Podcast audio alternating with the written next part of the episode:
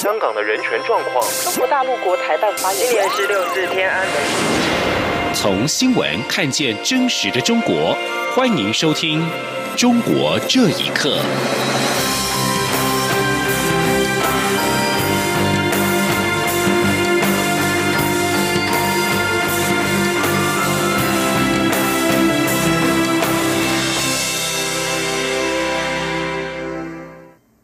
欢迎收听《中国这一刻》。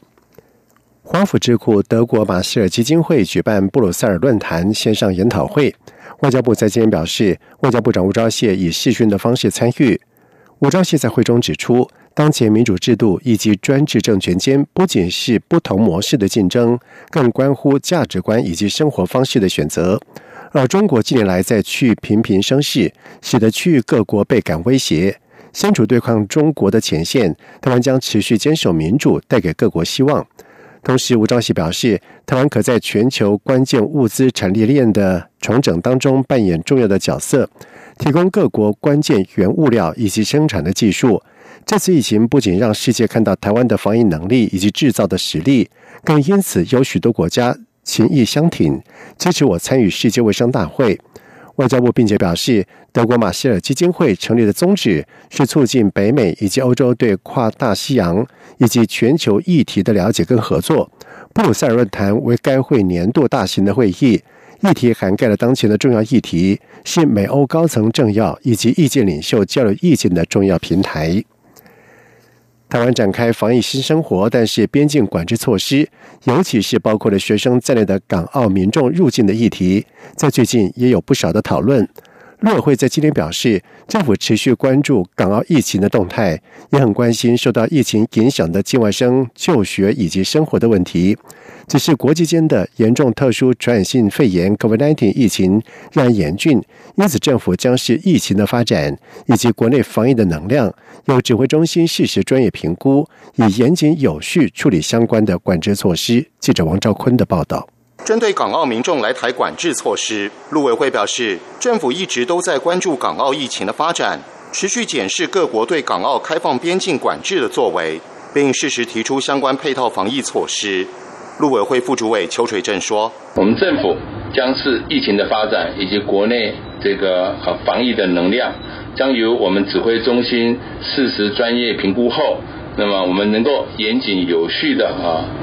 这个处理相关的管制措施。另一方面，同样受到关注的陆港澳学生返台就学议题，陆委会表示，政府很关心受疫情影响而未能返台的境外学生所面临的就学与生活问题。然而，目前国际疫情依旧严峻，各国都以边境管制作为防疫的必要作为。政府对于陆港澳生的各项管理措施，是基于整体防疫考量的不得已做法。陆委会重申。相关机关将持续密切观察国际疫情状况及台湾整体的防疫能量，随时进行评估并做妥适安排。陆委会也将会同主管机关教育部研议相关配套作为，以兼顾整体防疫需求与境外生的就学权益。中央广播电台记者王兆坤台北采访报道。另外，香港保安局局长李家超指控美国和台湾在背后煽风点火，鼓励民众上街示威，并且在反政府运动当中扮演要角。对此，陆委会在今晚上以书面形式回复了提问，指出香港的民主自由发展向来是国际社会共同关切的议题，台湾也不例外。台湾支持港人争取民主、人权以及法治等普世价值，乃是应有之义。政府已经。多次强调对于相关发展的关心，但是不会介入。陆会强调对港方的不实指控跟错误言论给予郑重的澄清，也对其误解表达遗憾。另外，在台港青团体表示，香港的抗争不是反政府，是反集权。中国暴政集权及傀儡才是真正的大台。美国联邦参议院公布的一份报告指出，美国政府长达近二十年未适当监督中资电信公司。并且指出，从二零一零年起，至少有中国电信这一家国有企业拦截，并且向中国回传美国网络数据。不过，中国电信坚决否认他们拦截过任何的网络信息。而纽约美中科技文化交流协会会长谢家业表示，在境外运营的电信企业的确会带来各种潜在的风险。请听以下的报道。美国参议院常设调查小组委员会九号发布一份长达百页、题为《美国网络威胁：监督中国国有电信公司》的报告，指出，美国政府在将近二十年内对在美国设有业务的中国国有电信营运商几乎没有进行任何的监督。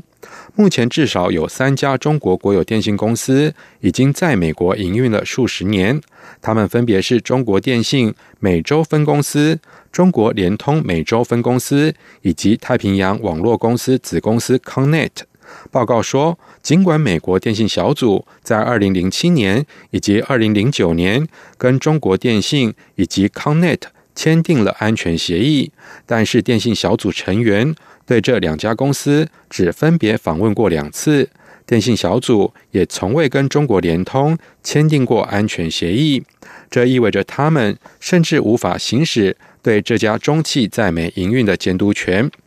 共和党籍参议员暨调查小组委员会主席波特曼表示，联邦机构鲜少采取行动来保护美国电信网络的完善，反制来自中国的国安威胁。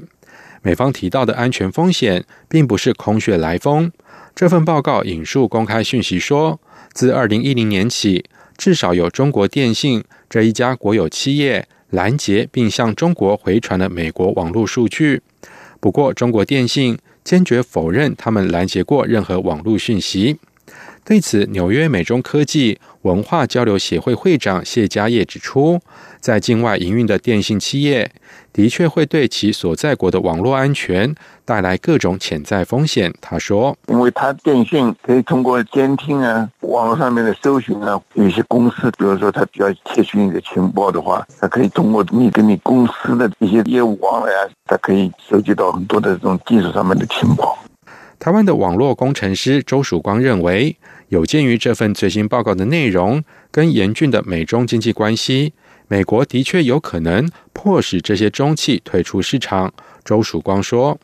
独立的运营能力，所以迫使这些中企退市。由于他缺乏监管，或者是他不能证明他跟中国政府有这种独立的运营能力，所以可能会被视为国家安全上的威胁，会把这个授权取消掉。事实上，美国政府之前就已经意识到了中国电信企业在美营运的风险。”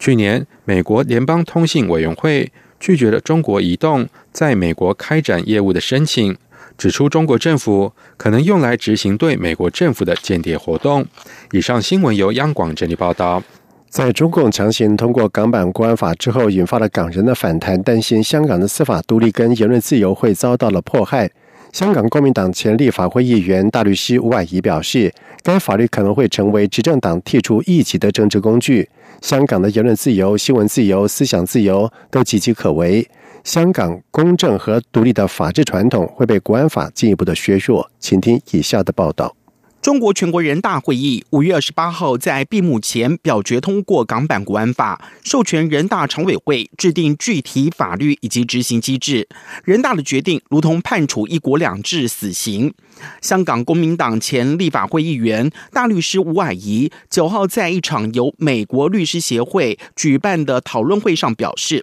香港回归之后的二十三年，表面上风平浪静的享受自治，但在维护国家安全的大帽子下，香港的言论自由、新闻自由、思想自由全部都岌岌可危，而且可能会是香港出现政治犯罪的开始。他担心香港公正和独立的法治传统会被国安法进一步的削弱。吴霭仪说。这部国安法不是关于香港对国家安全的威胁，完全是要用严酷的惩罚来压制意见，颠覆国家就是一个方便的政治工具。没人相信诺贝尔和平奖得主刘晓波威胁国家安全，但他因为推动宪政，被中国政府以煽动颠覆国家政权罪判刑十一年，死前仍未重获自由。香港民主党创党主席、资深律师李柱铭也强调，基本法规定只有香港立法会有权为香港立法。李柱铭说：“我们不应该等着这部法通过，他们的行为已经违宪，北京在为香港立法，而基本法规定只有香港立法会有权为香港立法，除此之外别无他人。”大家应该早就开始强烈批判，为什么要袖手旁观，等待最后的结果？我知道一定是个恶果。李柱铭进一步指出，他可以理解香港的年轻人在绝望中寻求独立的愿望。但是如果拿起传统武器诉诸暴力，最终是打不过中国的。如果能够坚守非传统的武器，保有道德高地，以真理和正义作为斗争武器，香港的未来能有希望。李柱铭和吴霭仪也敦促英国政府将中国违反中英联合声明一事提交到国际法庭，寻求解决方案。